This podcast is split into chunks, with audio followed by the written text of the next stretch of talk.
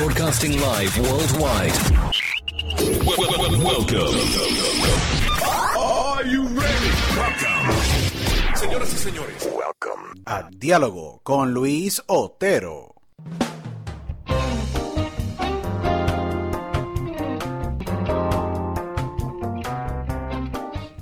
Bueno, bienvenidos a otra edición aquí de Diálogo con Luis Otero. Este es tu host, Luis Otero. Agradecido a todos ustedes por el apoyo que le han dado al podcast de Diálogo. Eh, hoy una edición súper cool, súper especial. Eh, le va a encantar, de verdad. Le va a encantar los invitados de hoy, de verdad. Son gente súper cool, súper creativa, súper impresionante y están en crecimiento increíble. Se podría decir que para mí es uno de los de los dúos eh, más versátiles de la música latina. Pero antes de presentarlos a ellos, quiero agradecerle a todos los que nos han escuchado. Hemos tenido más de 45 mil downloads a través de formato audio, a través de todas las plataformas que estamos, que son Spotify, Stitcher, Google Podcast, eh, Apple Podcast, Tony Radio, Radio Public, Pocket Cast, Player FM eh, y un sinnúmero más que se están añadiendo. Recientemente iHeartRadio se lo añadió a la familia, así que agradecidos por todo el apoyo y a la misma vez en la versión eh, visual a través de YouTube. Vamos creciendo, casi cercándonos ya a los primeros mil eh, suscriptores. Así que agradecidos por el gran, la gran acogida que le han dado eh, al podcast. Y esta plataforma es de ustedes, para ustedes. Y muy agradecidos por siempre pues sacar de su tiempo y escuchar todas las ediciones de diálogo. Hoy tenemos un programazo y antes de entrar síganos en las redes sociales a través de arroba diálogo con Otero en Twitter, Instagram, síganos eh, a nosotros en el podcast. Eh, hoy tenemos un dúo súper brutal eh, de artistas eh, puertorriqueños que están en el programa. Ellos son Domino Saints, ¿ok? Eh, y son de la ciudad, están radicados en la ciudad del, sol en Miami.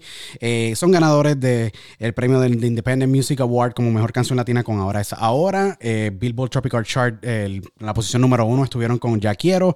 Son grandes participantes y fueron, yo creo que el highlight del Festival de Viña del Mar en Chile.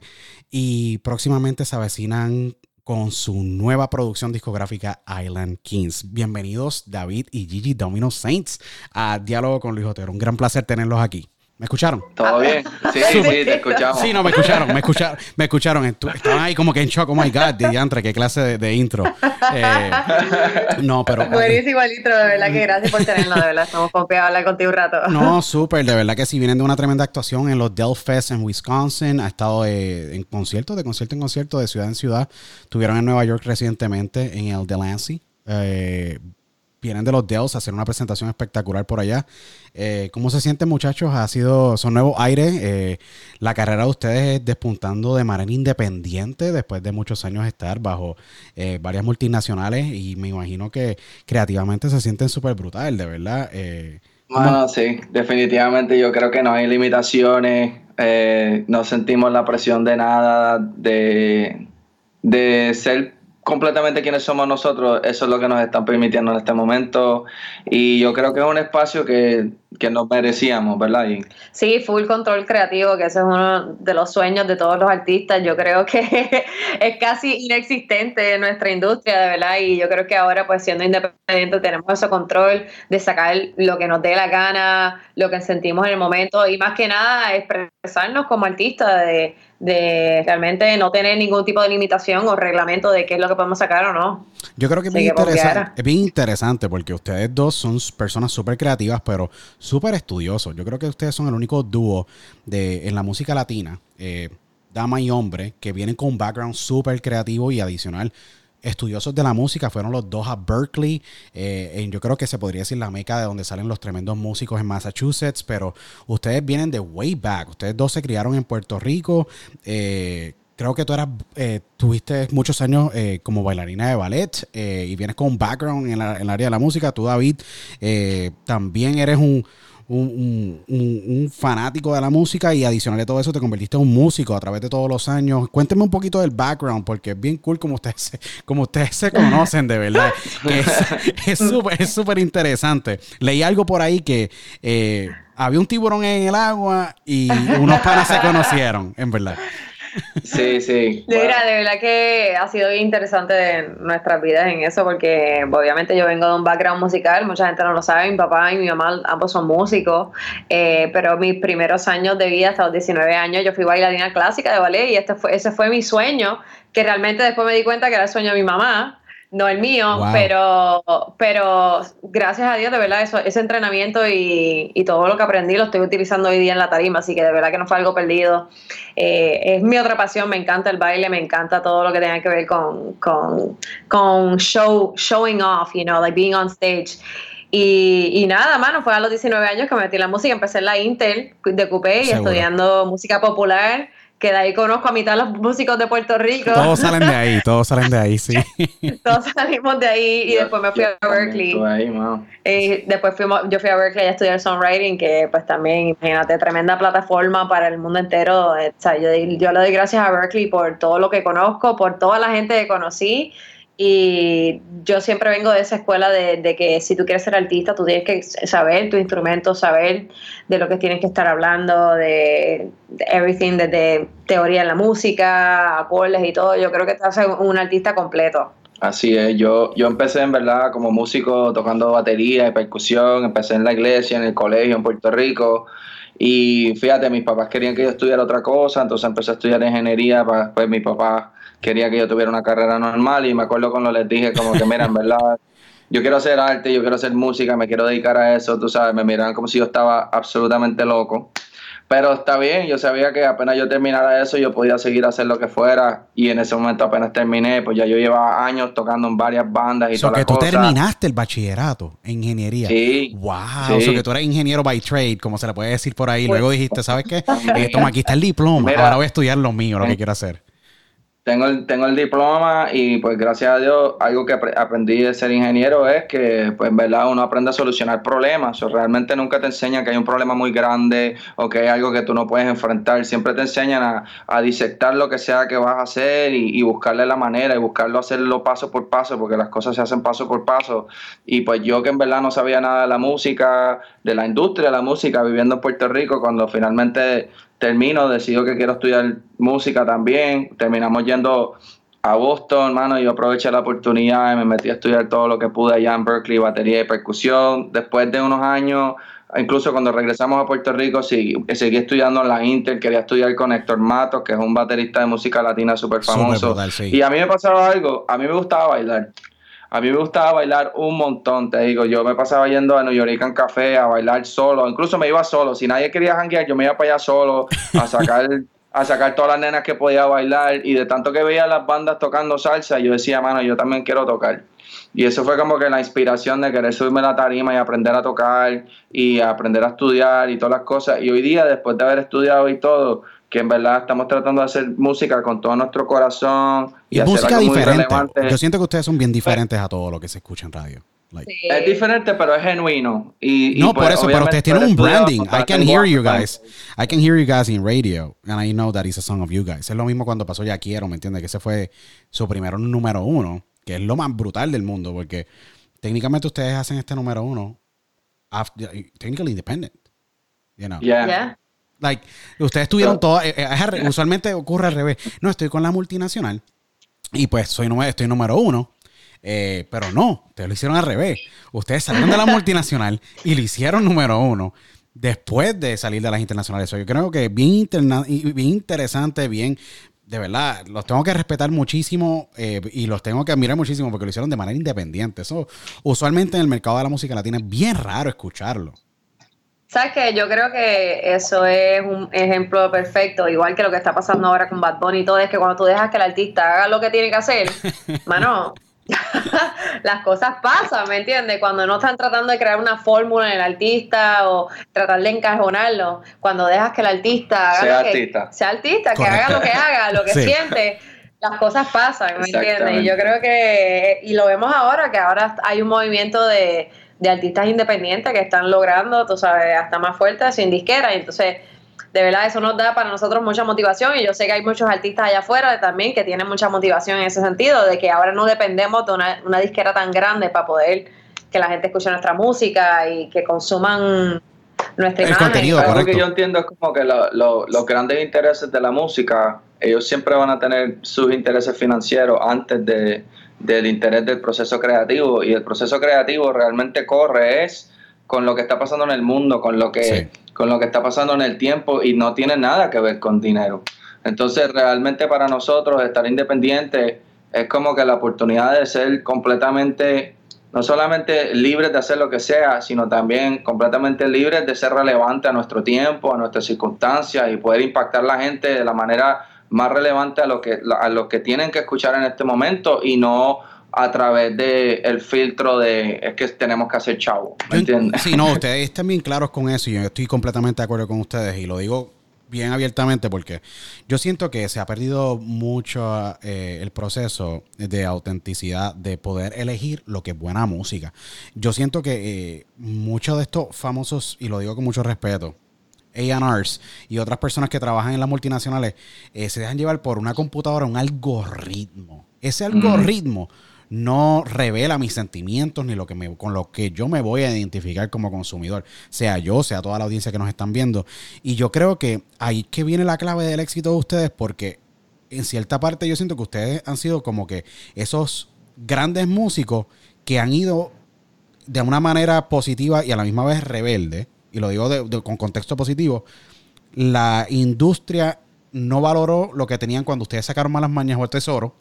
Estaban ustedes, eh, mi tesoro, si no me equivoco, cuando estaban con Capitol y cuando los de, ustedes empezaron a volar de manera independiente, todo lo bueno salió. Es muy diferente Sí. el sonido de aquel entonces, Sí. que yo siento que en cierta parte, pues sí estaban ustedes comenzando, pero en cierta parte se sentían ustedes hasta forzados hacer ese tipo de música, porque eso es lo que pues la de multinacional, quien estaba vaqueando el proyecto, les decía que ustedes hicieran, pero yo sé que en el corazón de ustedes, ustedes estaban, querían hacer la música que estaban haciendo y están haciendo actualmente ahora.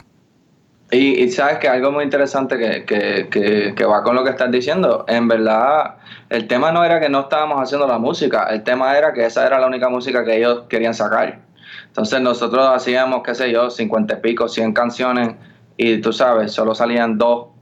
Y, y era como que... Y nunca eran las que. y nunca eran las queríamos. que nosotros queríamos, honestamente. Siempre ¿no? era como la canción, porque siempre quieren, no, que tienes que hacer un, te- un tema como fulano, o lo que está pagado en el momento. Entonces, era como, no se quieren tomar riesgos. Ese es el problema co- con las multinacionales, es que no les gustan los riesgos. Ellos prefieren algo como que ya genere dinero seguro, entonces no están valorizando la the uniqueness of the artist, Sí. ¿sabes? ¿Qué es lo que hace único de los demás? Porque si tenemos a 10 artistas iguales, entonces ¿cuál es el punto? ¿Me Hola, entiendes? sí. Eh, entonces eso se ha perdido un poco, pero yo creo que ahora con este movimiento independiente, con lo que está pasando ahora con el movimiento digital, yo creo que ahora están saliendo sonidos diferentes, la gente quiere experimentar, porque al fin y al cabo el público es el que decide, más nadie. Sí, no, y bien interesante que tú mencionas eso porque yo a veces siempre me he dado cuenta cuando he tenido la oportunidad de hablar con un montón de productores y artistas, mano, grabamos 75 canciones. Yo digo, contra, que tú hiciste con 75 canciones y salió una canción. ¿Me entiendes? Tú sabes, son 75 canciones, tú sabes el proceso creativo que tiene que ver por cada canción, cuando te metes el booth a grabar y con el productor.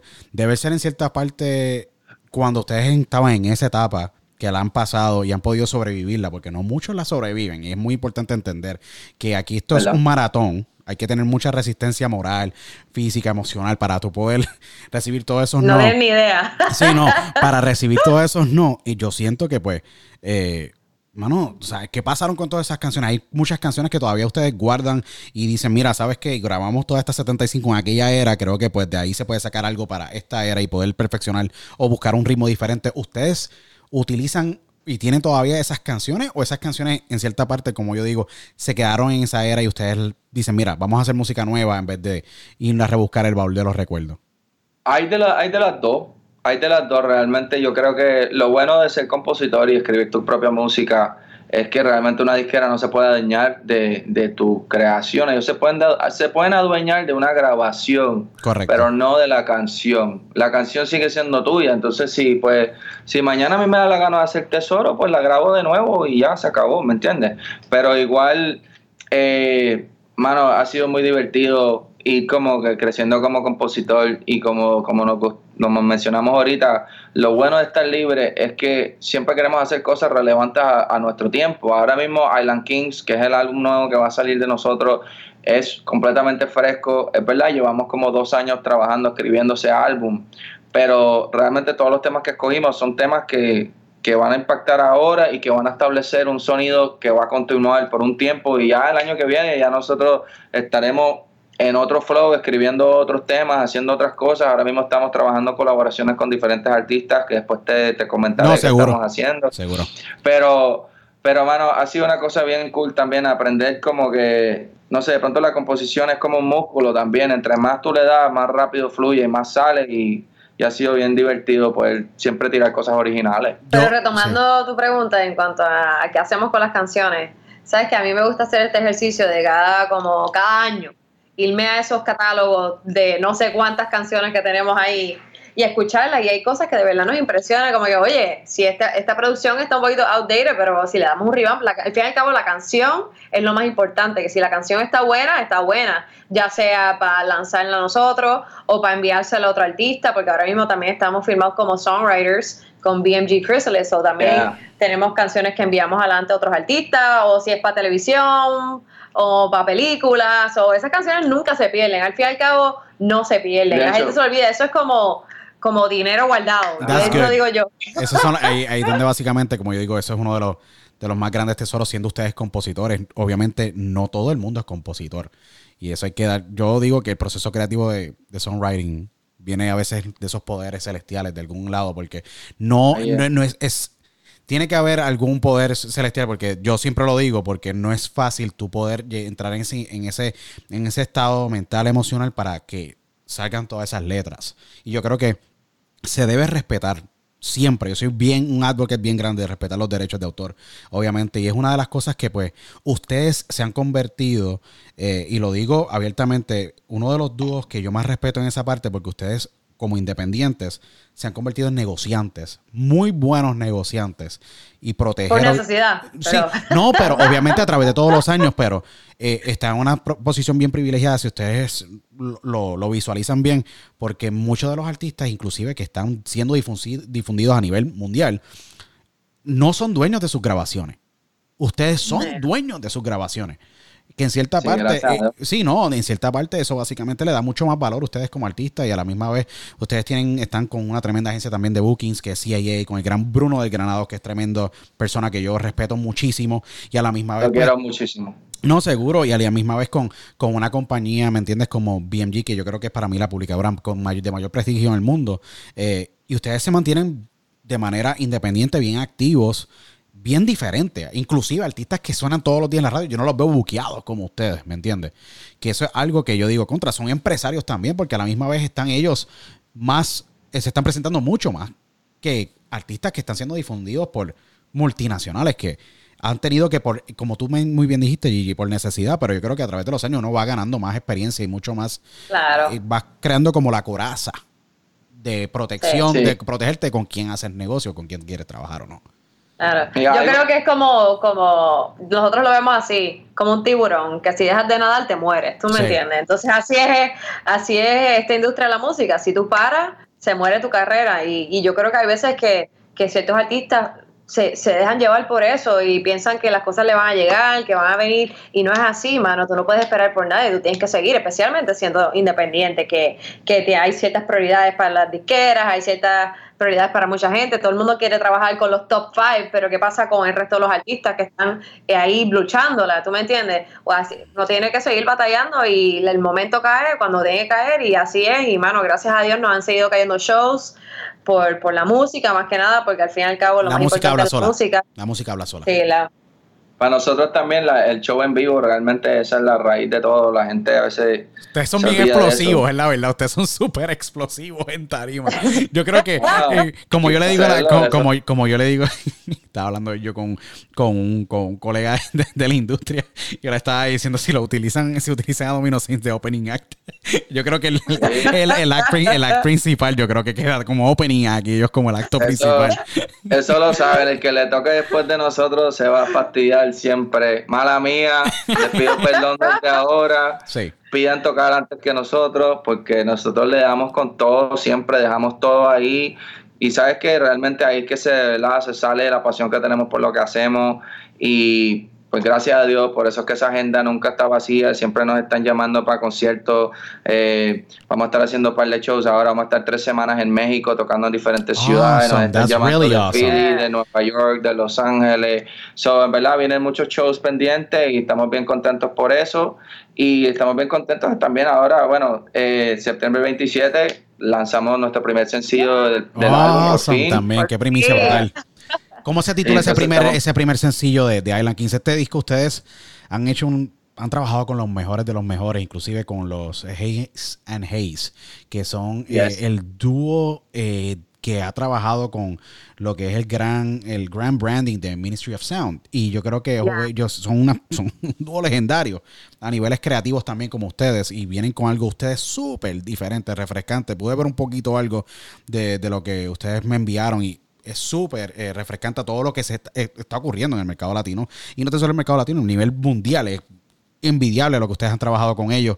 Eh, este disco, ¿cómo se titula el primer sencillo de esta producción? Que yo sé que llevan dos años sin parar componiendo y seleccionando los temas de este, de este disco. Bueno, pues este tema se llama A la Buena. A la Buena. Y mm, es cómico porque es como una canción de un breakup song de pero no, no más nada para el carajo eh, le estamos dando para la gente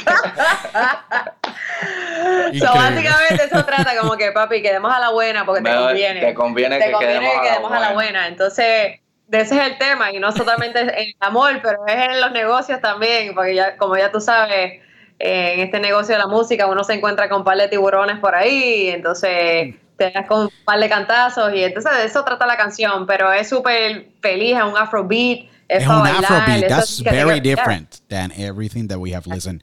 Ahora mismo, es bien, eso es bien diferente actualmente de lo que se está escuchando en la. No tan solo ondas radiales, pero yo creo que en las mismas plataformas digitales, yo creo que le da un, edge. Yo siento que ustedes son tan diferentes a la hora de escoger esos ritmos, de verdad, y trabajar con, productores que no son los tradicionales. Que eso yo creo que también le da ese, ese sonido a ustedes único, porque la primera vez que yo escuché de ustedes fue en el 2012, Malas Mañas, y fue tan diferente en aquel entonces y todavía los escucho y es como que, bueno, tan diferente, se escuchan tan diferentes y de una manera positiva lo digo, porque ustedes es un branding bien único. Y yo creo que todos los números de ustedes, como yo los he podido ver a través de los años son súper orgánicos. Tú sabes, ustedes tienen 25 millones de reproducciones en la plataforma de YouTube, súper orgánica, con un montón de engagement, casi un 70% de engagement, que yo digo, wow, tú sabes, es bien impresionante, de verdad, los números que son súper orgánicos y que todo el que va a un show de ustedes es que es súper fanático, de verdad, súper... Eh, admirador de la música de ustedes y es súper explosivo, como yo dije anteriormente, los shows de ustedes, porque yo creo que, bueno, yo creo que no hay ningún ninguna pareja, ningún dúo como ustedes que esté, obviamente, que bailen, que, que, se integren con el público, que tengan, obviamente, un live band tan bien acoplado. O sea, eh, ustedes son bien bien interesantes, yo qué se podría decir, yo creo que muchos sí, no, porque eh, sí, porque yo he visto mucho la modalidad de que, mira, y sin quitarle obviamente crédito a ellos, está el artista y está el DJ es, la modalidad. A muchos en la música urbana y otros géneros le funciona, obviamente dependiendo de, qué tamaño sea el geek, etcétera. Pero ustedes, yo siento que van así mismo como hicieron en el Delancey, así mismo hicieron con los Dells y así mismo hicieron en el Gleason en Miami, como han hecho un montón de otros venues también, ¿me entiendes? O que siento que es bien, bien interesante la manera de cómo ustedes se desenvuelven en tarima. Eh, yo creo que, dijiste algo, él dijo algo bien importante. Dijiste el lado de que, mira, realmente tú llevas un DJ cuando vas a tocar en una discoteca que no hay no hay backline. no hay backline, no hay estructura para otra cosa. Pero si tú vas a ir a un festival enorme, con una tarima gigante y tienes que tocar en vez de cuatro canciones que vas a hacer en una discoteca, vas a hacer un show de una hora Mano, tú deberías llevar una banda, hacer arreglos musicales, preparar un show más grande, aunque incluyas el DJ. Y eso es lo que nosotros hacemos. Nosotros nos gusta ser flexibles con el show. Si vamos a tocar una discoteca, pues de pronto solo vamos con DJ. Si vamos a tocar un festival, llevamos la banda completa y hacemos arreglos musicales que se refleje eso, porque queremos siempre que la, propuesta musical que estemos haciendo ese día esté customizada para la gente, que la gente diga, bueno, siempre que vas a ver Domino Saints, nunca va a ser un copy-paste de lo mismo, va a ser algo diferente, algo único, algo específico para ese lugar y pues gracias a Dios tenemos la capacidad musical para hacer ese tipo de cosas y nos lo disfrutamos y siempre vamos a hacer eso porque pensamos que nuestra música, nuestra cultura latina hay que exponerla a nivel mundial al mejor nivel posible. Y eso es algo que nosotros nos orgullecemos muchísimo, que si alguien en Gran Bretaña o en China escuche Domino Saints, diga, wow, la gente latina tiene una música bien brutal. Y eso, eso es algo que nosotros tratamos de llevar, que, que nuestra fusión musical sea una representación de lo mejor que podemos nosotros como nuestra cultura mostrar. No, y también porque venimos de la escena de Puerto Rico, que es de, de como quien dice, de banda, tú me entiendes, nos criamos viendo festivales de reggae y de dancehall, tú me entiendes, y, y, aunque no siempre nos gustó la música urbana, porque el underground boricua siempre estuvo vigente y yo perreaba en todas las discotecas y eso me gustaba, pero yo venía del background de back y para cuando me decías tocar en vivo, para mí no había otra opción que tener una banda. Nunca me venía en la, en, la, mente eso de que tener un DJ, eso fue después por necesidad, como que, oye, estoy en un, club tour y no tienen donde poner una batería ni nada, pues entonces vamos a meterle con DJ. Pero siempre era tener una banda y que suene bien afincada y, y tú sabes, mi bien boricua, bien afincado. Exacto, bien sí, no, por yo, yo siento que... yo, no, por ley, yo siento que eh, ese step up en muchos artistas se le hace difícil. Yo siento que, un ejemplo, eh, hay muchos artistas que en el, en el, mercado urbano, y lo digo, se les hace difícil hacer ese step up de acoplar y buscar unos buenos músicos ustedes se le hizo, me imagino, mucho más fácil porque tenían, venían con un background de, de tener colegas, amigos de Berkeley, de la Interamericana en Puerto Rico, de, para poder ustedes montar este ensemble, como yo le digo, este ensemble, y poder ustedes llevar esa experiencia a otro nivel. Porque no es lo mismo tú tener un DJ, que yo me acuerdo haber visto a muchos artistas, un Héctor en el Capara Country Club, y toda esta gente, ¿me entienden? En aquel entonces, con un DJ. Pero cuando ellos fueron al Coliseo Roberto Clemente en aquel entonces y se llevaron una orquesta, they, they struggled. Ellos sí la pasaron bien difícil en los primeros tres meses antes de ese Coliseo Roberto Clemente, que ellos fueron el primer dúo en hacer un coliseo, encontrando una banda que se acoplara a sus composiciones, porque no es lo mismo tú hacer una composición, como yo digo, al frente de una computadora, tú llevarla a la tarima, que es muy diferente. ¿Se les hizo a ustedes fácil hacer la transición?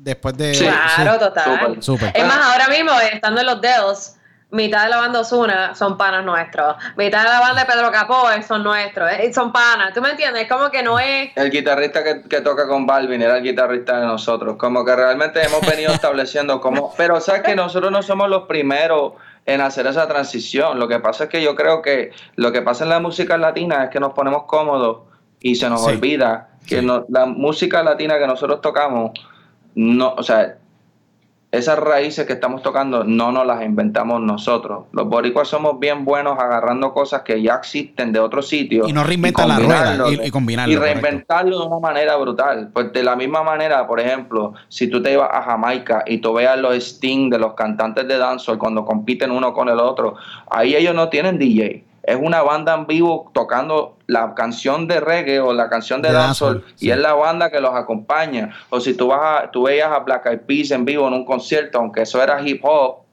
era hip hop con el DJ y con una banda también. O tú ves a Jay-Z en vivo en Madison Square Garden y él tiene una banda de morenos que tocan demente más el DJ. O sea que realmente en el mundo urbano globalmente está entendido que el DJ tiene su función dependiendo de dónde estás tocando, pero pero en la música latina no sé, se, enfocaron que no, urbano tiene que ser DJ nada más y bandas son bandas. Mira, para nosotros música es música. Como tú vas a hacer tu canción en el estudio, no necesariamente tiene que ser como tú haces el arreglo para música en vivo, son dos cosas diferentes y pues nosotros nos gusta marcar esa diferencia, depende de dónde vamos a tocar.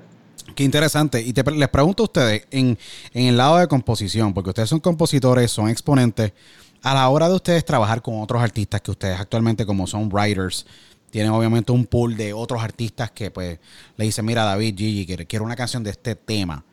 El, proceso creativo es diferente con ellos porque ellos, cada artista tiene su, tiene su ego, su filosofía, su manera de visualizar su carrera. Es fácil para ustedes adaptarse a veces a las obligaciones, a la, a la, básicamente se le podría decir a las demandas de otro artista, de decir, mira, quiero que este tema sea de este tópico, que diga esto, etcétera. a veces puede ser un poco retante porque tú, yo digo a veces, mano, son, hay un productor que ese tiene un ego, está el artista que tiene un ego, está el manager a veces entre medio que eh, tiene un ego.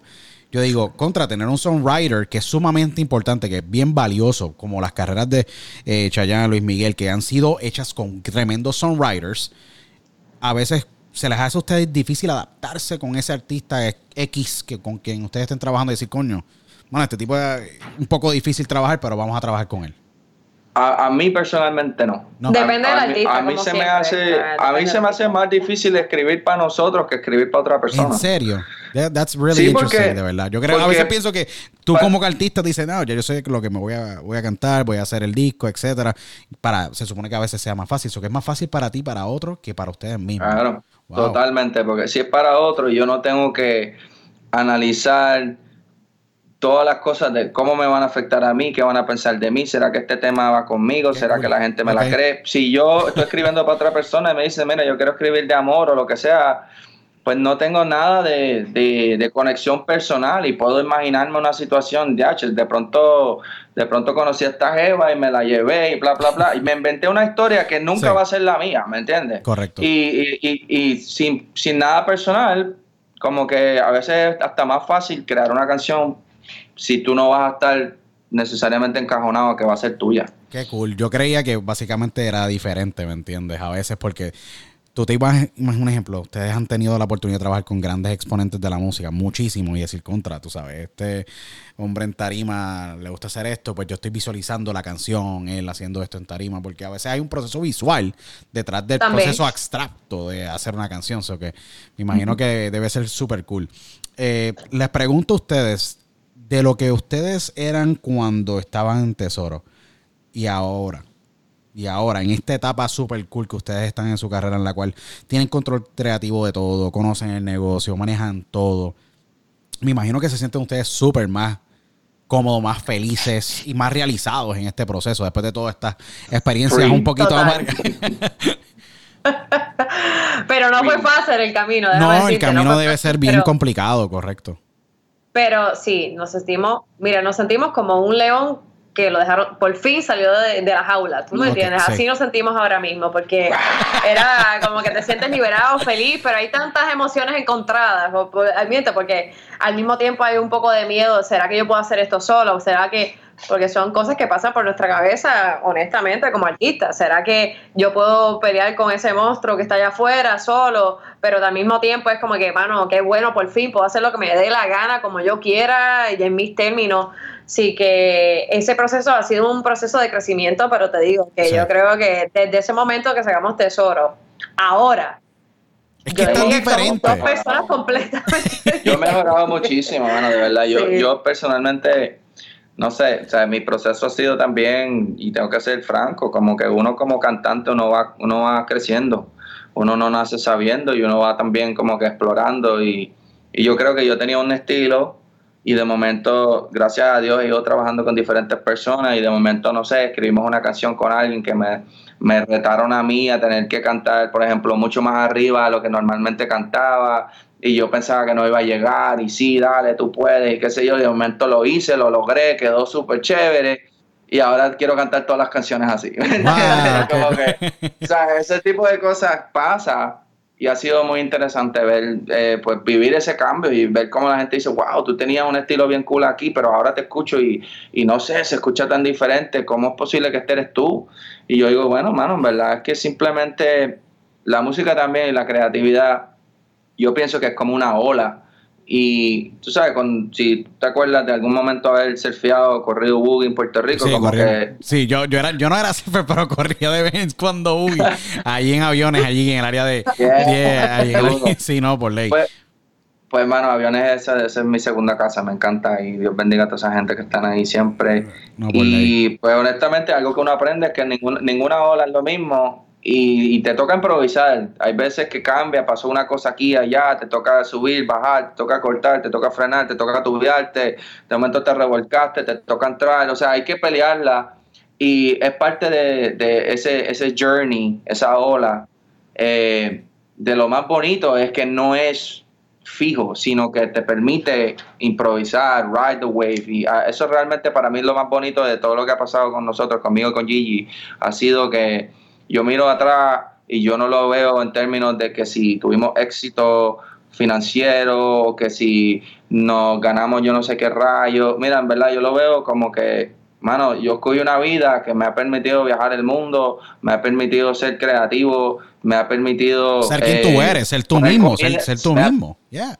ser, ser yo mismo y, y, y, y la comida aparece en la mesa, brother. De verdad estoy súper agradecido de todo lo que ha pasado y, y cada día lo veo como que vienen cosas mejores y sigue sonando el teléfono para que sigamos tocando en vivo y eso es lo que más nos That's gusta. really awesome, Ya- de verdad. Yo creo que Ah. es, la meta de ustedes era, sí, queremos hacer música, vivir de la música, están viviendo de la música, pero se lo están disfrutando. Mucha gente a veces en esta etapa se sienten como que no disfrutan, es como que una obligación, que tengo que estar viajando. Bueno, disfrutarse el, el proceso es tan importante para poder tener éxito, que esa es la palabra que yo creo que mucha gente dice, no, tener, el éxito no es no tan solo el aspecto económico, el aspecto económico yo creo que viene cuando tú estás disfrutando del pro- el proceso, ¿me entiendes? Y a veces no- el éxito no, no, no tiene que ser económico, el proceso de, de- de tener éxito, pues, de, mira, hacer las cosas, mano, vivir con alegría, vivir feliz, o sea, vivir una vida llena de, you know, a fulfilling life, una vida de propósito. Y ustedes han encontrado el propósito a través de la música y la cantidad, de, me imagino, de, de vidas que han tocado y, y fue impresionante, de verdad. Y, y trayendo esto ahora, eh, mi orgullo en el, el Festival de Viña del Mar, yo encuentro que fue sumamente impresionante con todos los actos que habían en el año 2018 en el festival eh, y ver la reacción del monstruo en Chile cuando ustedes salieron, sí, porque obviamente es una de las, de las audiencias más demandantes en Sudamérica y en todo el hemisferio de las Américas. Y ver los que aceptaron grandemente, ¿me entiendes? El acto de ustedes, yo creo que fue un acto de reafirmación eh, en, en- en- en- un festival tan prestigioso como Viña del Mar. Eh, se les hizo. Sí. Y hablando de eso, que fue cómico porque habíamos escuchado tantos años del monstruo, el monstruo, ¿verdad? Y vimos el monstruo en acción justamente antes de nosotros montarnos en la tarima. Y esa vaina no es un chiste, ¿sabes? Bucharon a Había, alguien ahí, abucharon una nena que se montó la con un sacaron de la comediante. tarima. Y eso a mí, a mí se me salieron las lágrimas y todo, porque de verdad me dio tanto sentimiento por esa nena, porque de verdad ella tuvo que salir corriendo de esa tarima, básicamente. Wow. Y yo di, y yo dije, eh, a raya, ahora vamos nosotros. Wow. Porque nosotros, nosotros abríamos la parte del Festival de la Canción, abríamos. David y yo, entonces era como que no pressure, pero Usted- es que súper- había un pressure brutal porque yo digo que el opening act tiene un- un- una presión impresionante porque a la hora de la verdad tú tienes que calentar al público y entrar el público en ambiente y que el, el público acepte ese opening act, que acepten ustedes porque es una posición super mega súper retante. Yo a veces digo que el opening act tiene eh, la responsabilidad más grande, sea en un tour, sea en un venue, sea en donde sea, porque a la hora de la verdad tú estás sentando el precedente a lo que viene. Si el opening Claro. act es desastroso, olvídate que el público no van a estar con los hopes súper bajos, con las esperanzas súper bajas. Sí. Yo me acuerdo cuando lo estaba viendo ustedes a través de TV Chile, es bien cool. Eh, la, la presentación fue súper mega explosiva. Que yo creo que la gente desde ahí dijeron, ok, eh, esta noche va a ser una noche demasiado explosiva, llena de un montón de emoción y un montón obviamente de buena música.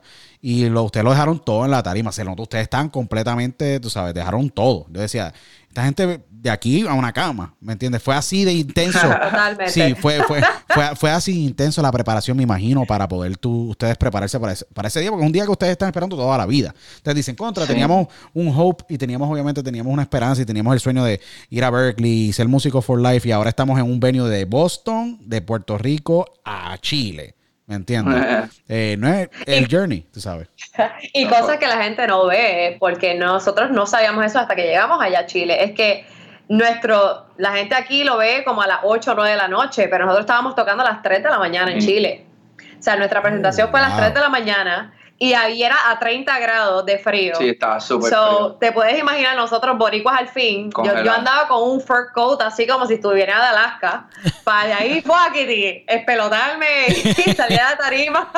Y eso yo- a veces eso afecta a la voz, que eso también era mi preocupación de que, ay Dios mío, cómo va a ser ese cambio de temperatura. Tú sabes que si me va a haber un choque en mi, en mi voz, se me va a partir la, you know, the- en la garganta o algo, pero gracias a Dios no pasó nada. La adrenalina ahí kicked in y eso me funcionó, pero son cosas que la gente no ve, esa presión de que además de que tienes que estar al frente del monstruo que acaba de buchar un montón, una chamaquita de la tarima, son las 3 de la mañana y hace 30 grados de frío y eres el opening act. Es como que no pressure, pero dale. Yo siento que el monstruo es, mano, te saca un montón de la, las energías. Cuando tú trepas ahí arriba, te sacan la energía, pero a la misma vez como que intercambio de energía es bien mágico, la manera que como, como opera esto, ¿me entiendes? Cuando ustedes están en tarima.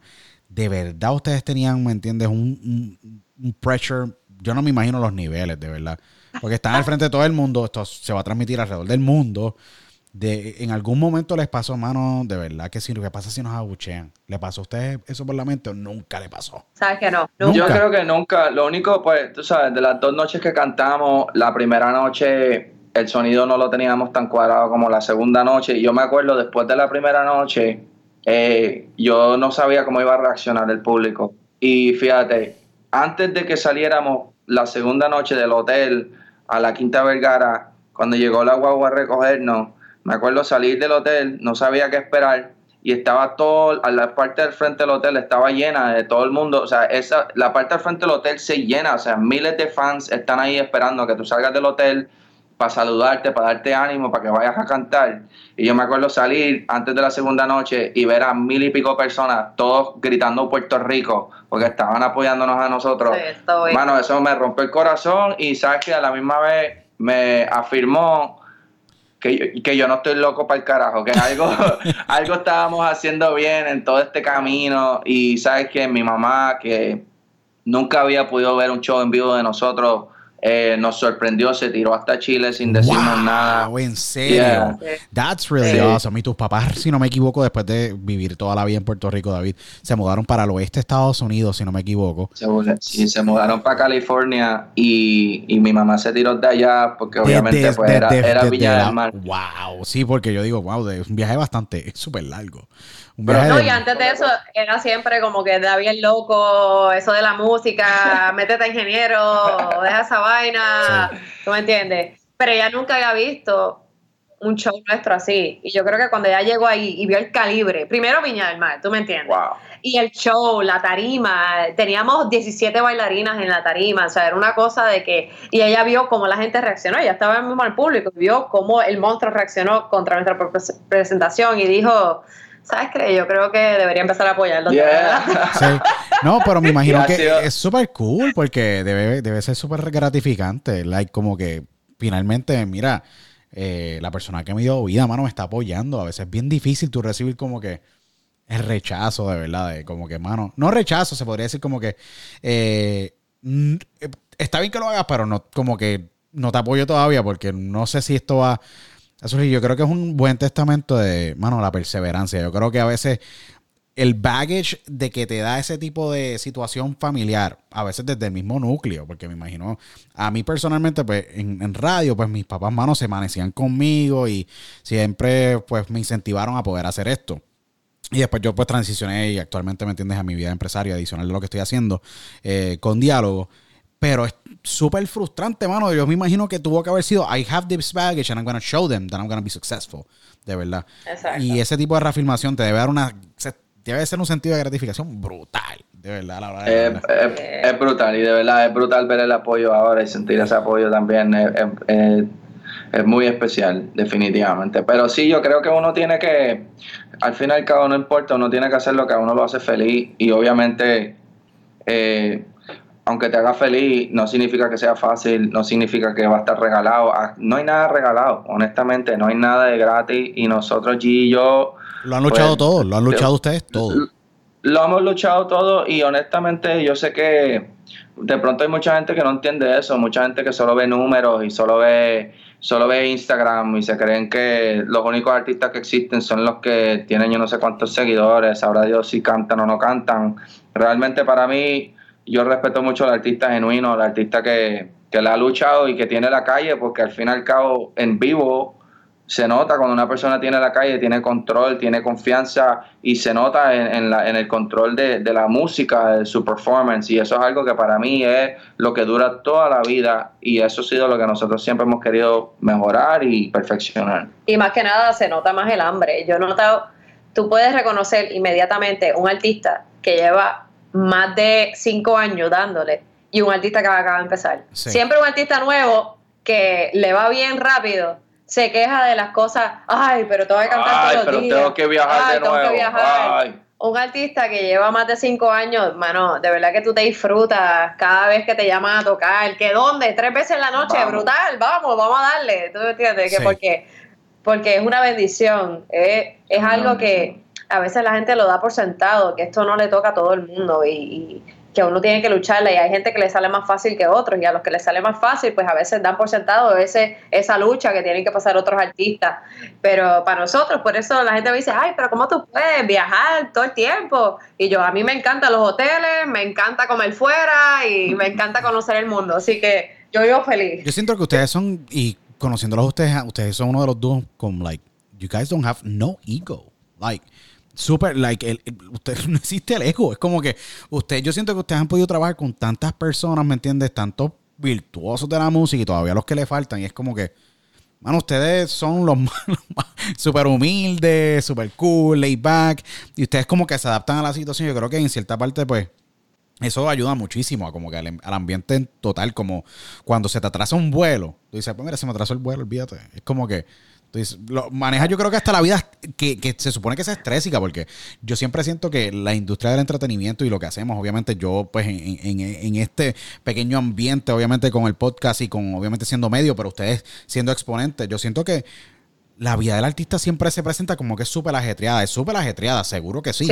Hay mucho estrés, pero ustedes lo manejan súper cool, ¿me entiendes? Que yo creo que hay bien pocos artistas, y lo digo con mucho reconocimiento, mano. Yo creo que Balvin, J- un ejemplo, J Balvin tiene, mano, el don de poder coger las cosas súper positivo. sí ¿sabes? y es verdad Yo creo que hay un dicho que yo escuché y de verdad me ayuda a entender esto, pero, eh, ¿sabes? Un león no tiene que pretender ser león, lo es. Tú tienes toda la No razón. tiene que- ¿Me entiendes? Entonces, yo realmente, eh, yo también, G y yo hemos tenido muchos choques con otros artistas que tienen ese fronte, ese peliculeo, ese, ese ego de que se creen que yo soy una celebridad y andan ahí con... Y mira, estamos los tres en el estudio, aquí no hay 20 mil fans, no, no necesito Cero ego, eh, cero hablar ego. con tu ego, papi, Sí. estoy hablando contigo, estamos hablando en serio, ¿entiendes? Estamos hablando de músico a músico, no me vengas con ese chistecito a mí porque créeme que nos hicimos la tarima y te rompo, te parto en el medio, así Sí. que Sí. bájale, es, es- es háblame un tema de inseguridad. Sí, Yo creo que al fin y al cabo, Has dicho todo lo correcto, más, sí. más duros, Sí. los artistas más duros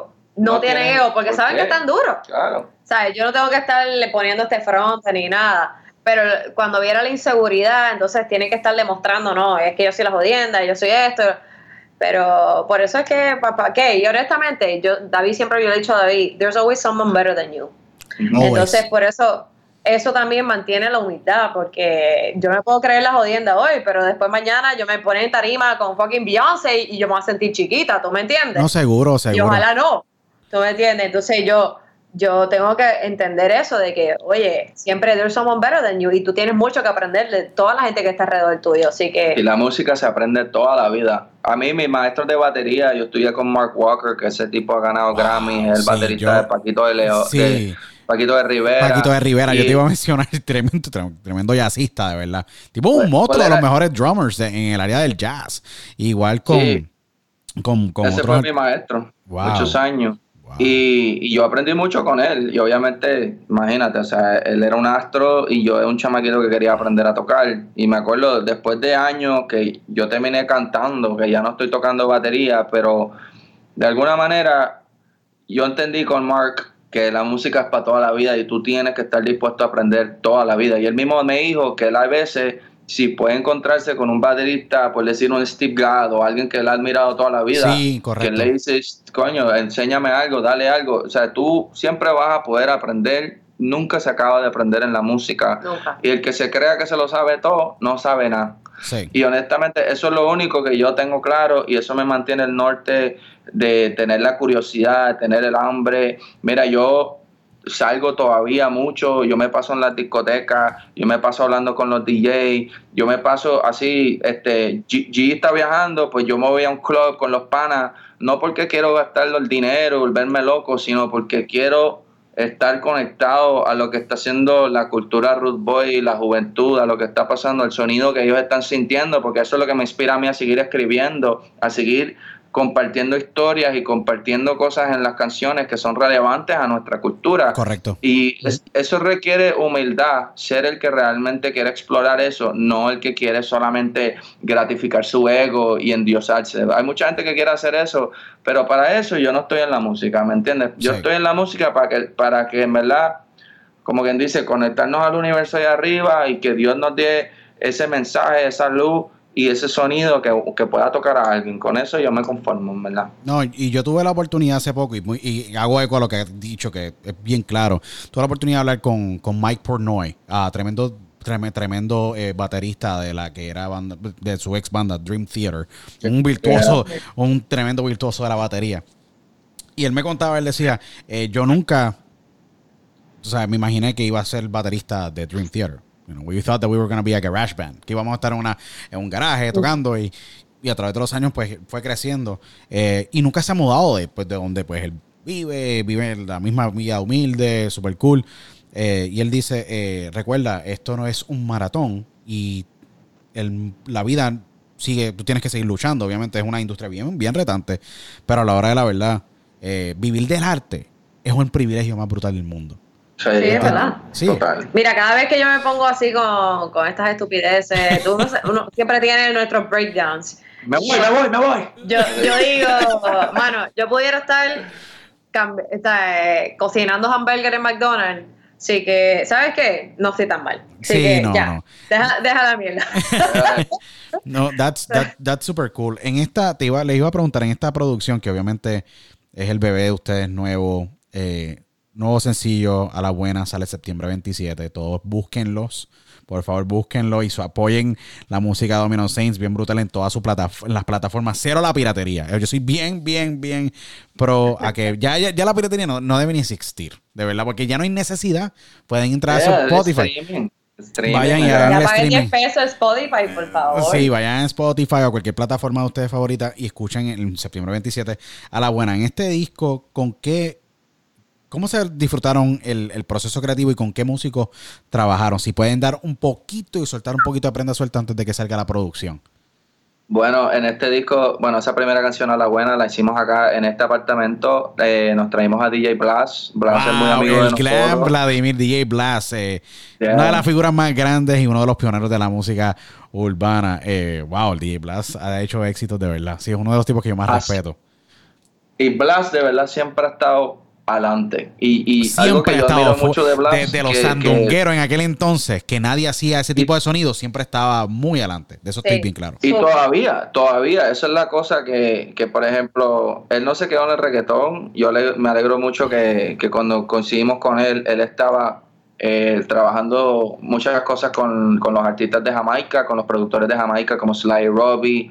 y Blas me sorprendió porque yo vendía, yo venía como que del mundo del reggae, del ska, de la cultura root boy que toca con banda. Y, yo conocí a todos los jamaiquinos que eran como productores de esa onda, como que en el lado urbano. Y había sentido por mucho tiempo que los productores puertorriqueños de música urbana se habían desconectado de esa misma línea. Sí. Y cuando conozco a Blas, que estamos hangueando, y Sly Robbie de Jamaica lo llaman, y Blas se zumba una conversación entera con ellos en patuá, yo dije. Este tipo está, sí, no, este tipo sí, ¿sabes? Yo siento este que. Tipo, ¿De dónde rayos salió, mano? Y él hicimos. Hace como tres años, él nos dice: Mira, esto es lo que están haciendo los chamaquitos ahora en Europa y en Nigeria, y nos pone un montón de temas de Afrobeat. Después me entero que los chamaquitos de Londres y Nigeria que estaban haciendo el Afrobeat, el Whisky, el Pato Ranking, todo ese corrido no, correcto. habían agarrado los samples de reggaetón de DJ Blast y habían utilizado eso para desarrollar el sonido de lo que es el Afrobeat hoy. Y mano, eso a mí fue como un full circle porque yo siempre sabía que pues el reggaetón, el dancehall, la música caribeña en verdad es música africana y saber que los chamacos africanos están haciendo música urbana con los sonidos del Caribe, como que me, me, me sintió que estamos todos conectando los mismos, estamos conectando el mundo y eso, eso para mí me llenó mucho, me hizo sentir muy bien y empezamos a trabajar con Blas muchas canciones que son progresistas dentro del mundo del reggaetón, porque hoy día pues el reggaetón ya es dancehall, afrobeat. El reggaetón es el, es el dancehall de los latinos. Sí. Y, y pues, mano, Blas siempre ha estado adelantado. También estamos trabajando con unos chamaquitos de San Andrés Isla, que pues San Andrés Isla tiene una historia muy interesante. Esa es sido, Colombia, pues, la isla, la isla de San Andrés, correcto. Sí. Fue, fue, fue colonia británica, decidió, decidieron volverse parte de Colombia, entonces ellos requieren, ellos como que todavía mantienen esas ambas culturas, y si tú vas a San Andrés, conoces gente que hablan inglés patuá como, como hablan en Jamaica, o hablan español, y todavía tienen una cultura muy ligada a la música jamaica, entonces estos chamaquitos, la compañía, Mafi Gogo, tienen un sonido reggae espectacular, hicimos muchos temas con ellos, hicimos varios temas con Yeyo 787, que Yeyo wow, fue sí, seguro. Wow, ustedes Sí. tienen tremendos productores en este disco. Sí. Sí. Y no queremos siempre, Da- David y yo siempre, a mí no me importa de que con quién están trabajando ni nada, a mí lo que, lo que nos importa es el talento. Trabajamos desde productores que de pronto son, están empezando a productores conocidos. Igual tenemos varios featuring en el álbum que son artistas que están subiendo y son demasiado talentosos. Y eso es lo que nos interesa, porque para hacer el featuring con gente que ya está establecido, chévere, super cool, y, y si se puede lo hacemos, pero realmente lo que nos interesa es ayudar al talento que, que la gente no está escuchando, que tienen que escuchar, Sí. que va subiendo, que están demasiado talentosos. Entonces, de eso se trata lo que estamos haciendo ahora en Gailand. Yo siento Definitivo. en Island Kings, mano, tener al artesano, al eh, DJ Blas, que para mí, wow, a mí me sorprendieron ustedes muchísimo porque tener a Blas que sí, eh, y mucha gente no conoce los, las baterías, los drums, la- muchos de los kicks que se utilizaron, y Whiskey, un ejemplo, que, que ha utilizado son de son de Blas. Mucha gente no sabía y nos desconocían mucho de dónde venían estos sonidos, es solamente que ellos utilizaron, ¿me entiendes? La librería, la biblioteca, la, la librería de, de sonidos de, de Blas. Eh, yo encuentro que, que es bien interesante que el primer sencillo sea producido por él. Eh, trabajar un ejemplo en la isla de San Andrés con todos estos up and coming producers que no tradicionalmente un artista de renombre pueda trabajar con ellos, pero ustedes deciden darle la oportunidad. ¿Qué aprendieron de estas nuevas experiencias? Porque me imagino que deben ser bien enriquecedoras tener diferentes culturas, eh, sets diferentes de cómo se produce o cómo se, se crea, eh, las influencias, cómo ellos miran las canciones, cómo ellos trabajan las canciones, porque cada productor tiene su proceso creativo y su proceso de Total. montarlo, de montar cada canción. ¿Me entiendes? Fue bien enriquecedor, me imagino, ir a, a la isla de San Andrés, que es un paraíso súper chévere, bien bonito, eh, y ustedes ir a producir allá con, con este dúo. Me imagino que, que lo que salió de ese estudio fue, una, fue fuego, ¿verdad? Bueno, Fue hay, fuego, hay- fuego, fuego. Son la gente, primero que nada, algo que miramos siempre a la hora de producir es la humildad de la gente. Sí. ¿Tú me entiendes? Porque de eso depende la vibra, la musa. Si no hay vibra, no hay vibra, ¿tú me entiendes? Hay gente que se le olvida eso, que es que tiene que haber esa sinergia con la gente. Y si algo tienen esos chamacos es eso. Tú llegas, te hacen estar en tu casa, te, te hacen un cafecito, ¿tú me entiendes? Te hacen sentir como que ya son panas de conociéndose. Y, y son gente de buen corazón, son gente que tienen de verdad que un background demasiado de interesante musicalmente con todo lo que está pasando en San Andrés. Y eso es de las cosas que pudimos aprender de ellos, es que ellos tienen esa vaina de lo que está diciendo David, lo de Jamaica, más tienen lo de Latinoamérica y, y es muy parecido a lo que tenemos nosotros en Puerto Rico, que es la mezcla de Jamaica mezcla con lo anglo, sí, con lo sí. latino, con lo todo.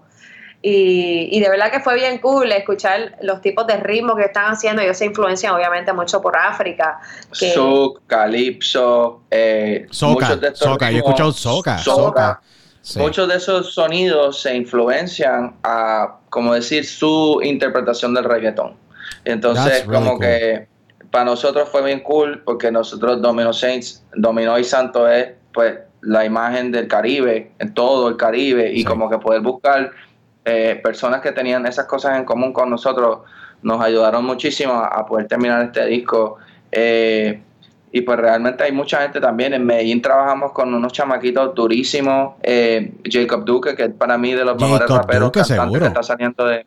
Él, él- tenemos una canción con él. Hay otro muchacho que se llama Donkey, que él es de.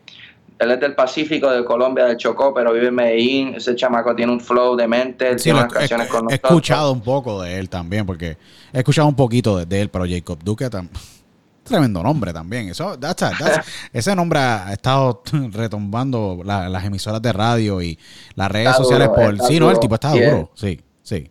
Es súper amigo y el productor que trabaja en el estudio él se llama Chain Tracks. Y Chain es- tiene una historia increíblemente loca. Su, su familia son, son emigrantes del, de- árabes a Colombia. Entonces él también tiene como que, no sé, un sonido diferente y, tiene un carácter y un corazón tan bonito. Y para nosotros trabajar con gente que tiene como que tan buena energía, todo eso se refleja en la música y para nosotros eso es algo súper chévere. Yo siento que trabajando con ustedes, con todo con estas personas en este disco, eh, Jacob, Blas, you know, eh, Donkey, toda esta gente, yo creo que les da una, le da una, básicamente el producto está bien, bien diverso, de verdad, de todo. Ustedes decidieron tomarse la travesía de, no todo el mundo hace esto, por eso que todo el mundo coge un avión, ir allá, explorar, tener la, la- oportunidad de trabajar directamente face to face con el artista. Siento a veces que la tecnología nos nos impide a veces de ese proceso creativo, decir, ah, pues mira, envía una pista tuya y tú estás en otro lado del mundo. A veces pues sí trabaja, pero no es lo mismo tú estar en el mismo sitio con el productor y kicking vibes y traer, Sí. la, traer la, la idea a, a fruition, como yo digo. ¿Qué esperan de este disco Island Kings? Obviamente, ¿cuántos temas tienen en la producción? Que, ¿Cómo, primero a la buena, cuántos sencillos van a ver en este disco? Que ustedes dicen, mira, ¿sabes qué? El disco es completo de sencillos porque puede ocurrir. Ha pasado muchísimas Sí. veces. La gente dice, no, si esto es un, vamos a sacar un sencillo, sacar un sencillo, son los 12, las 12 canciones son, son sencillos. Pues esa, esa era la, en verdad, esa era la intención, que, que, que no tuviésemos que nosotros matarnos a escoger los sencillos, sino que de pronto al salir el álbum dejáramos que la gente, el público, escogiera qué son los temas que más les gusta. Pero yo creo que hay como por lo menos cinco o seis sencillos. Wow. Sí, seguro son por lo menos seis montón de sencillos decías. que quisiéramos promocionar. Hacerle video, Para mínimo. hacerle video. Mínimo, Mínimo. porque si tú me dejas, yo le hago video a, A todos los temas. A todos. Pero más que nada, nuestro propósito con este álbum es que la gente entienda genuinamente quién es Domino Saints. Porque el problema en el pasado, de lo que estábamos hablando de las multinacionales, es que a veces saca uno o dos temas al año y esos uno o dos temas de pronto no representan quién tú eres completamente como artista. David yo, mira, yo soy Géminis, así que tú puedes creer que yo, yo tengo varias personalidades aquí adentro. Entonces, yo no decirme que una canción me representa completamente sería una mentira, porque ah, yo tengo diferentes personalidades. Entonces, igual David, yo, entonces yo creo que el álbum tiene un poco de esto. Yo quiero que la gente nos conozca completamente, que tenemos, que son un espectro desde el blanco al negro y todo lo que está entre medio. Y, y realmente ese es nuestro propósito con Island Kings, que la gente nos entienda, que entienda el flow, que entienda de dónde venimos, porque tiene un poco de todo. Yeah. Y verdad estamos bien, bien orgullosos de todo lo que lo- pudimos lograr meter en ese disco. Y fíjate, hubo alguien que nos preguntó, eh, ah, de, de- ¿cómo se llama el disco? Sin escuchar el disco, le dijimos, no, se llama Island Kings. Ah, pero no me gusta el nombre, ¿qué se creen ustedes diciéndose Kings? Hacho, mano. Primero yo le dije, mira, el, el- el hombre no ha escuchado el disco y ya está aquí hablando basofia. Pero la realidad es que hay una canción que, que para mí es de mis favoritas, se llama Body. Y algo que yo digo y que al fin y al cabo creo que aplica, de ahí venido el nombre, como que de alguna manera es como que, en verdad, si, si tú tuviste la oportunidad de, de, de criarte en una isla donde You're an Island King. Ya, pronto- correcto, porque tú saliste ahí. tú estás enamorado y vives en una isla, aunque tú no tengas ni un peso, You're a king. Mano, pero tú puedes caminar por la isla con tu, con tu jeva, ir para la playa. En Puerto Rico yo tenía una vida de, como decir, teníamos muy poco, pero teníamos más que todo el mundo, ¿me entiendes? Sí. Y eso, eso es algo que yo quisiera que no se perdiera en esta época de Instagram, de todos los raperos estar mostrando, mira mis cadenones, Sí. mira mis relojes, yo no sé cuánto. Mira, honestamente, eso para mí Es irrelevante, es irrelevante, esa- es esa- irrelevante, sí. Es irrelevante y honestamente no, no estás aportando nada, no estás, aporta con tu música, no con tus cadenones. Sí. Porque después mañana te asaltan y te lo roban y pegas a llorar en internet y pues todo el mundo te va a decir quién te manda, ¿me Sí, entiendes? no. no, no, y yo, y yo completamente estoy de acuerdo contigo. Mira, una, yo uso siempre de ejemplo al, al gran Armando Pérez Pitbull, que obviamente es un gran hombre exitoso, un gran empresario, eh, que tiene una gran carrera, eh, y él sube en tarima siempre con su gabán, con su camisa y nunca tiene una prenda encima. Y yo digo, contra, eh, Él no tiene que hablar mucho, ni tiene que decir mucho, ni postea mucho. Eh, y yo digo que ustedes también, la música habla tan claro que ustedes sí tienen su actividad en sus redes sociales, obviamente interactúan grandemente con sus fanáticos y todos sus seguidores, pero yo siento que los artistas, los que son los pinnacles, los que siempre tienen obviamente los, son artistas que tienen siempre ese following, ese cult following, como ustedes, como los Osuna, como los Pitbull, como los Balvin, mano, no están constantemente posteando. Son, postean una, dos o tres veces durante el día, pero son cosas bien relevantes a su carrera o lo que están obviamente ellos promocionando que no tienen que hablar mucho, deja que la música hable. Y yo creo que... Eh, Exacto. yo creo que es bien, es bien interesante y es bien claro. Y yo estoy completamente de acuerdo porque yo creo que se pierde la esencia de lo que él es artista cuando obviamente tú estás enseñando los materiales. Los materiales a mí no me interesa. A mí lo que me interesa es consumir obviamente lo que, el contenido tuyo, si es bueno, si no es relevante para mí, pues hay otro público para eso, ¿me entiendes? Yo creo que el, Definitivo. el, bus- el bizcocho es super- sumamente grande. Ustedes son seres bien espirituales. Les pregunto, cuando ustedes están, eh, vienen de una gira, cuando ustedes se van a trepar en tarima, ¿hay algún tipo de, de, de como que rutina que ustedes dicen, mira, sabes que nos unimos todos con la banda eh, y hacemos una gran oración, o a veces siempre eh, hacen un sketch de lo que, cómo ustedes se van a mover en tarima.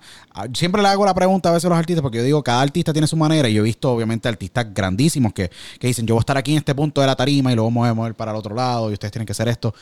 Usualmente siempre hay unas pre-production meetings anteriormente de los shows de Sí, ustedes. hay, hay bastante. Bueno, Giselle y yo tenemos nuestra pro- nuestros propios ensayos, aparte a todo lo que hacemos con la banda. Son cosas independientes, porque una cosa es nosotros como nosotros preparamos nuestro show, como los, los entretenedores que somos, porque no solo es cantar, es saber entretener al público.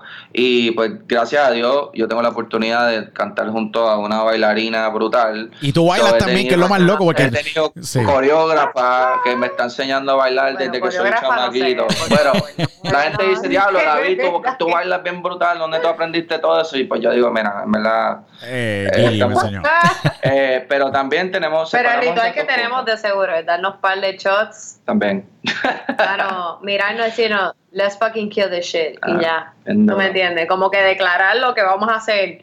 Y siempre, una cosa de lo que yo siempre le dije, que yo aprendí en mis tiempos del ballet, y es que el público, they don't, ¿sabe? You don't feed off the, the, the audience, they feed off of you. Exacto. So ya sea That's que hayan really dos personas, cool, like, philosophy. Yo creo que es una filosofía brutal. Eh, Y es que la eh, gente se lo olvida de que la gente sabe de su trabajo, de sus problemas, de la situación que si peleó con la mujer y no sé, y va a ir a tu show y a ellos van a ir despejarse a la esperar mente. A despejarse la mente, correcto. a despejarse la mente. So, tú no puedes depender de que si hayan dos personas en ese show o 50 mil, tú, esa gente, tú tienes que darle el mismo tienes show que y tienes que darle esa energía que ellos necesitan. Y entonces yo siempre le decía eso a David al principio, de que olvídate que si hay una persona o 500 mil personas, nosotros vamos a romper esa tarima. Y así Porque- toca hacerlo. Y así es siempre, y por eso la gente siempre nos vamos de ahí con nuevos fans, no importa cuánta gente vaya, porque es que no nos importa cuánta gente, no vamos ahí para depender de, la- de la audiencia. Mira. Dependemos de ellos, dependen de nosotros. Ha- hablando, hablando de eso mismo, ahorita en los Dells nos tocó una situación bien chistosa que logramos convertir algo, como quien dice, complicado en algo brutal. Es algo súper productivo, súper mega brutal. Mira, de verdad lo que dijo G es 100% verdad. Uno, si yo soy el entretenedor, o sea, el público no está pagando para entretenerme a mí, para que yo me sienta que les puedo dar un buen show, ¿me entiendes? El público está pagando para que yo los entretenga a ellos. Entonces, no puedo, a esa gente que dice, ay, no sé, es que en verdad el público no me dio una buena energía. Yo digo, brother, en verdad... El problema fuiste tú. El problema fuiste tú, que, que- que estabas asustado o que no tenías, tú sabes, perdona la palabra, los cojones bien puestos Sí. o lo que sea. Porque mira, el otro día en los Dells nos pusieron una tarima que estaba como en una estaba como de camino a las otras tarimas, entonces no era como un sitio donde nadie se iba a acumular. Y mano, nos, cuando nosotros nos dijeron, bueno, van ustedes, nos toca a nosotros, no había absolutamente nadie ahí. Había gente caminando, pero no había nadie ahí. Y de nosotros, apenas empezamos a tocar, pues nosotros sabiendo que Yo, no creo que tú pensaste, tú dijiste, todo el mundo va a pasar por aquí. Ok, yo voy a hacer que ellos se paren aquí y no vayan a la otra tarima. Exactamente. Exactamente, y eso fue lo que hicimos. Esta que gente no se va a ir para ningún lado, van a, es más, van a hacer un double take, que van caminando y, wow, espérate, ¿qué es esto? Y así mismo fue. Y, mano, empezamos el show, no había nadie, y, y ya para la mitad del show teníamos el sitio preñado. Mm, Y Lleno de así fue todo el show. Wow, y después, that's fíjate, cool. para las otras bandas, desafortunadamente, para las otras bandas tuvieron, no tuvieron el público que tuvimos nosotros, pero yo sé que también, pues, G y yo tenemos Sí, porque esa- si tú vas en un high, porque el- el- si la gente no, si no han visto a Domino Saints, les exhorto que vayan a los shows de ellos porque son súper explosivos. Ustedes son súper high en cuestión de energía. So que you feed off the, the- the audience, but you feed more to the audience with your energy. Y la cuestión es que el que viene de atrás tiene que venir con más intensidad para poder mantener el pace, si no, no, y, la, y la gente no sabe, por eso es que eh, a veces cuando tú tienes un buen opening act y viene el main artist y no te lleva al, la- al mismo pace, sientes la baja de energía en tu cuerpo mentalmente. Eso, y, y se siente. Yo he estado en muchos conciertos y se siente. Y eso Eh, que es su- es es- súper cool. ¿Qué les espera a ustedes? Me imagino que tienen una agenda de trabajo sin parar, ahora con una promoción de un disco, más las presentaciones, más van a estar en México próximamente, eh, que es la capital, yo podría decir, de, de- de Latinoamérica a niveles de, de difusión. Ustedes tienen una base grandísima de fanáticos en México. Eh, ¿Qué se puede esperar de todos estos meses? Porque ustedes están lanzando el disco, el primer sencillo, septiembre 27, a la buena, producido por DJ Blast. Búsquenlo en todas las plataformas digitales. Y se van en, en gira. Por ahí para abajo. Y no sabemos qué esperar, solo sabemos que vienen cosas espectaculares y eso es lo más que motiva. Sí. De verdad que sí. ¿Qué? Sí, sí, porque llevamos esperando para sacar un disco entero toda la vida. Le hemos metido con todo. Ya estamos haciendo temas nuevos que no van para este disco.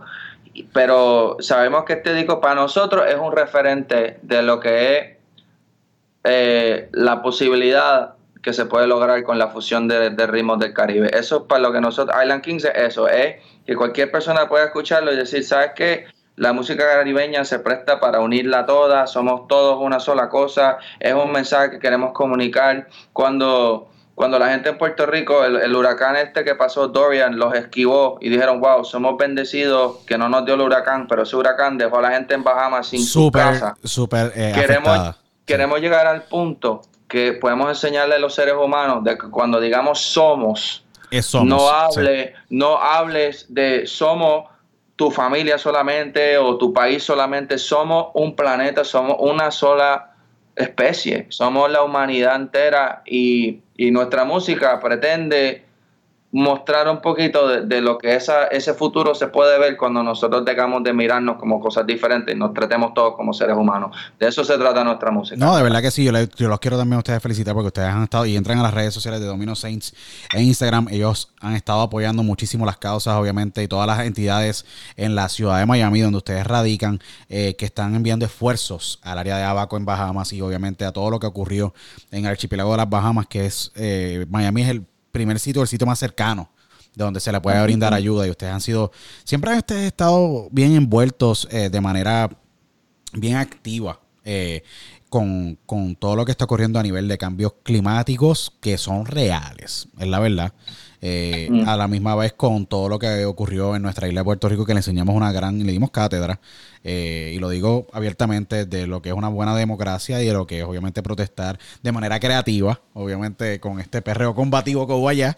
Eh, como yo digo que pues sí, tú sabes, gracias a, a Puerto Rico, ¿me entiendes? Y a, y a la, a la man- la manera de que el gobierno está eh, pues estructurado, que la presión se pudo eh, se pudo ejercer de la manera que se ejerció y le dimos cátedra al mundo. Ustedes estuvieron bien activos, eh, inclusive ustedes, tú especialmente Gigi y David hicieron un video, creo que hicieron la borinqueña de Domino Saint Style, que está bien cool. El video ha tenido un montón de, son miles y miles y miles y miles de, de- de views que ha tenido.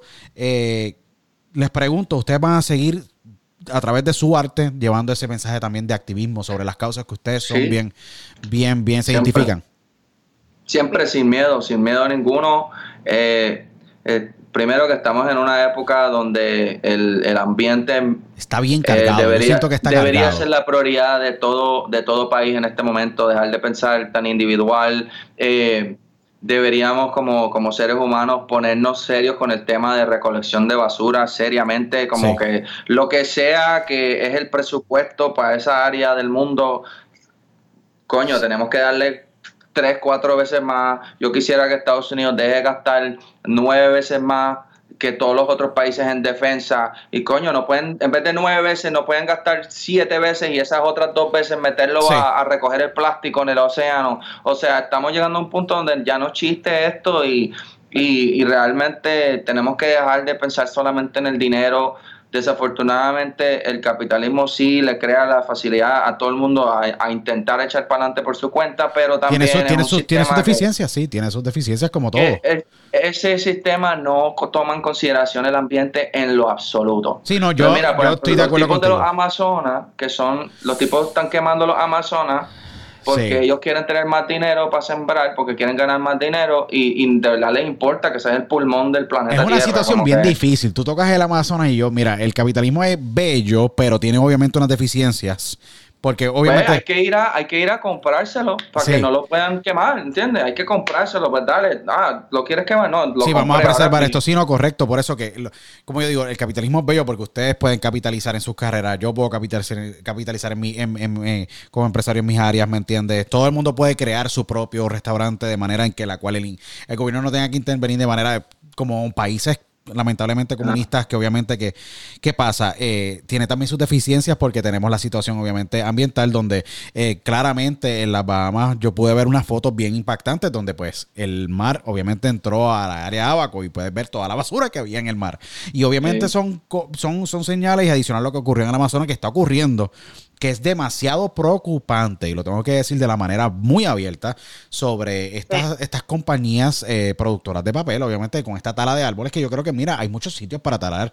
Eh, eh, árboles y obviamente hay unas regulaciones en otros países, pero irte al Amazonas, donde es el, pulmón del mundo, hay tantas especies, hay tantas culturas, hay tantas tribus, ¿me entiendes? Auténticas del área.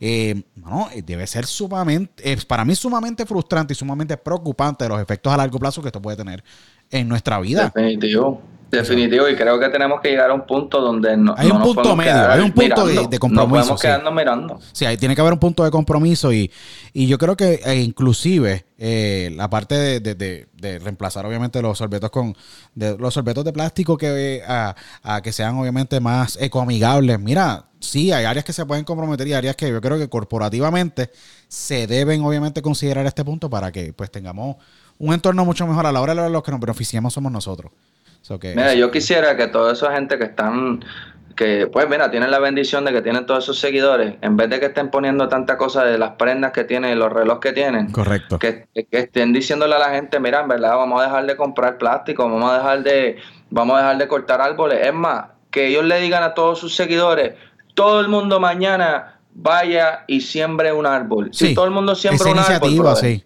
wow, ¿sabes? Como que usa, usa tu influencia para algo, además de endiosarte tú mismo, porque tú te vas a morir igual que yo y te vamos a enterrar igual que me van a enterrar a mí. Y sabes que lo único que vas a dar en la tierra es tu legado de haber sido un buen ser humano, porque esas prendas que tú estás mostrando ahí en Instagram, no te las vas a, a mí no me interesan las prendas, como yo digo, bueno, tú sabes, no, no, no. A mí me, a mí, a mí me gustan las prendas, pero, pero nunca voy a poner una prenda por encima de la vida de un, de, de un niño, ¿tú me entiendes? O oh. por encima de lo, de lo que puede ser eh, una enseñanza que le, que le sirva a una comunidad entera para que tengan mejor calidad de vida. No, seguro, seguro, de verdad que sí. Eh, muchachos, yo eh, les agradezco y primero que todo los respeto muchísimo. le agradezco grandemente la confianza en diálogo como plataforma. ¿Qué mensaje le darían ustedes? Porque ustedes son los true survivors de todas las etapas dentro de la industria. Rock and roll, mate. Eh, ¿qué, le darían, ¿Qué mensaje le darían a todas esas personas eh, si ustedes tuvieran esa oportunidad de tener un micrófono y hablarle al mundo entero? ¿Qué mensaje ustedes le darían a todas esas personas que lo tienen, tendrían el oído? Imagínate que le están escuchando a la humanidad entera, que ustedes le dijeran a la humanidad si tuvieran esa oportunidad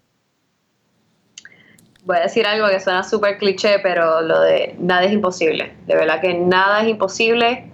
Eh, hay que seguir el corazón de uno. Siempre la gente no va a entender lo que tú tienes, tu visión, tu pasión, nadie lo entiende como tú. Así que tú tienes que seguirlo y de verdad que nada es imposible si se trabaja duro. Así es. Yo creo que eso es súper, súper eh, importante porque a la hora de la verdad yo creo que hay muchas influencias en la vida de uno. Vete a la segura eh, y tú quieres ser pintor, ¿me entiendes? Tú mencionaste, me acuerdo personalmente cuando tuvimos la oportunidad de, de eh, hablar eh, sobre Andy Warhol. Y yo me acuerdo que tú dijiste, eh, Andy Warhol era artista y como quiera, él siguió su corazón y, a, y él, sabe, Andy Warhol es Andy Warhol. Lo haya hecho lo que haya hecho en el arte, él siguió su corazón y hizo arte. Y de eso vivió. Así es.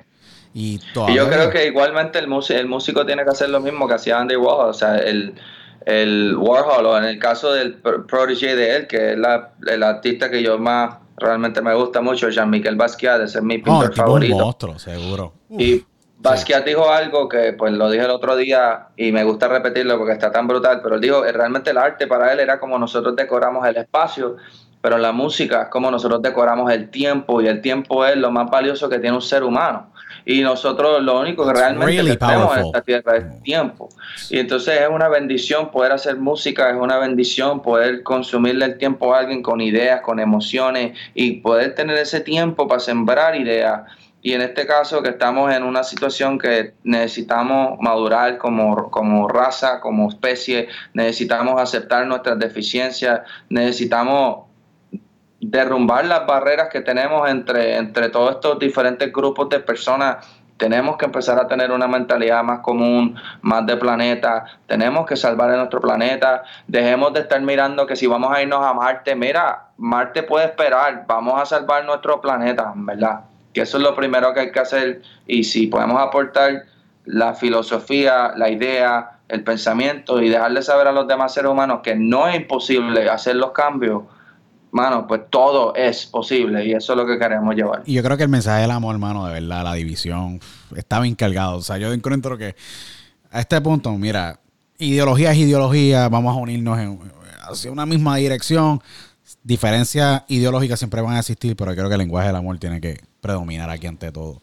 Eh, muchachos, sumamente agradecido. Ustedes no saben cuánto les agradezco, obviamente, por la oportunidad de, de estar aquí en el programa. ¿Qué mensaje le quieren dar a sus fanáticos? Que sé que tienen eh, más de 25 millones de reproducciones, tienen más de, ya se acercan casi, van, ya mismo llegan a los 100 mil seguidores en la plataforma de Instagram, en, ya tienen en Yeah. Facebook otros cientos de miles. ¿Qué mensaje le quieren dar a todos esos fanáticos que han sido true saints en todo este momento? Bueno, pues de verdad, de corazón, primero que todo, a todos los fanáticos, gracias por todo el apoyo, gracias, por escuchar nuestra música, ustedes nos alimentan a nosotros con, con amor y ese amor nos inspira a seguir escribiendo, a seguir trabajando todos los días. Eh, como dijo Gigi, no hay nada imposible y eso suena tan cliché, pero es 100% verdad. Lo que ustedes que tienen que creérselo, el que se lo cree es la diferencia, el que gana la batalla es el que no se rinde. Y eso es así, como dijo Christopher Nolan, victory is survival. So, en verdad, no se quiten, sigan luchando, sigan trabajando todos los días. Dios tiene cosas increíbles para todos ustedes y ese camino hay que seguirlo, hay que caminar por fe. La, la fe, obviamente, sin obras es muerta. So, tienes que trabajar. No puedes querer el sueño y no estar dando el tallo todos los días para llegar al sueño. Pero tienes que, tienes que meter mano y si lo haces, vas a llegar. Ese es el, el mensaje. Super, super Domino Saints. eh, nuevamente agradecido por su tiempo. Eh, Island King, septiembre 27. A la buena sale en todas las plataformas digitales. Eh, un disco Yeah. súper completo, súper diferente, con unos sonidos espectaculares. El primer sencillo de A la buena de septiembre 27, producido por el gran artesano DJ Blast, eh, uno de los grandes eh, exponentes grandes propulsores de lo que es la música urbana, música caribeña afroamericana eh, en nuestro género. Eh, así que búsquenlo en todas las plataformas digitales. Sigan a Domino Saints en Instagram, Facebook, en su página de YouTube que tienen van ahí van a estrenar obviamente su video. El, disco está espectacular, de verdad, con producido básicamente por un sinnúmero de, de, de- de productores musicales de gran envergadura. Y no tan solo eso, sino las artes del disco están fuera de este mundo, de verdad, hecho por Hayes and Hayes, creadores del brand de Ministry of Sound en Inglaterra, que es uno, uno de los brands más reconocidos alrededor del mundo. Eh, Domino Saints, eh, mucho éxito. Eh, Gracias. Mucho Gracias, éxito. Eh, Diálogo con Luis Otero es su casa. Y como diría eh, el gran eh, Raúl Julia, que estará eh, presentándose el próximo, la próxima semana el documental de eh, Raúl Julia World Stage, vayan con Dios, gente, que tienen una agenda bien llena de trabajo. Así que, Yeah. sí, así que agradecidos nuevamente. Síganos a través de la plataforma de Diálogo con Otero en todas las plataformas en Instagram, Twitter. Síganos en YouTube. Sigan bajando el podcast. Este podcast estuvo bien brutal, así que nos vemos en la próxima. Aquí en Diálogo con Luis Otero. Chao.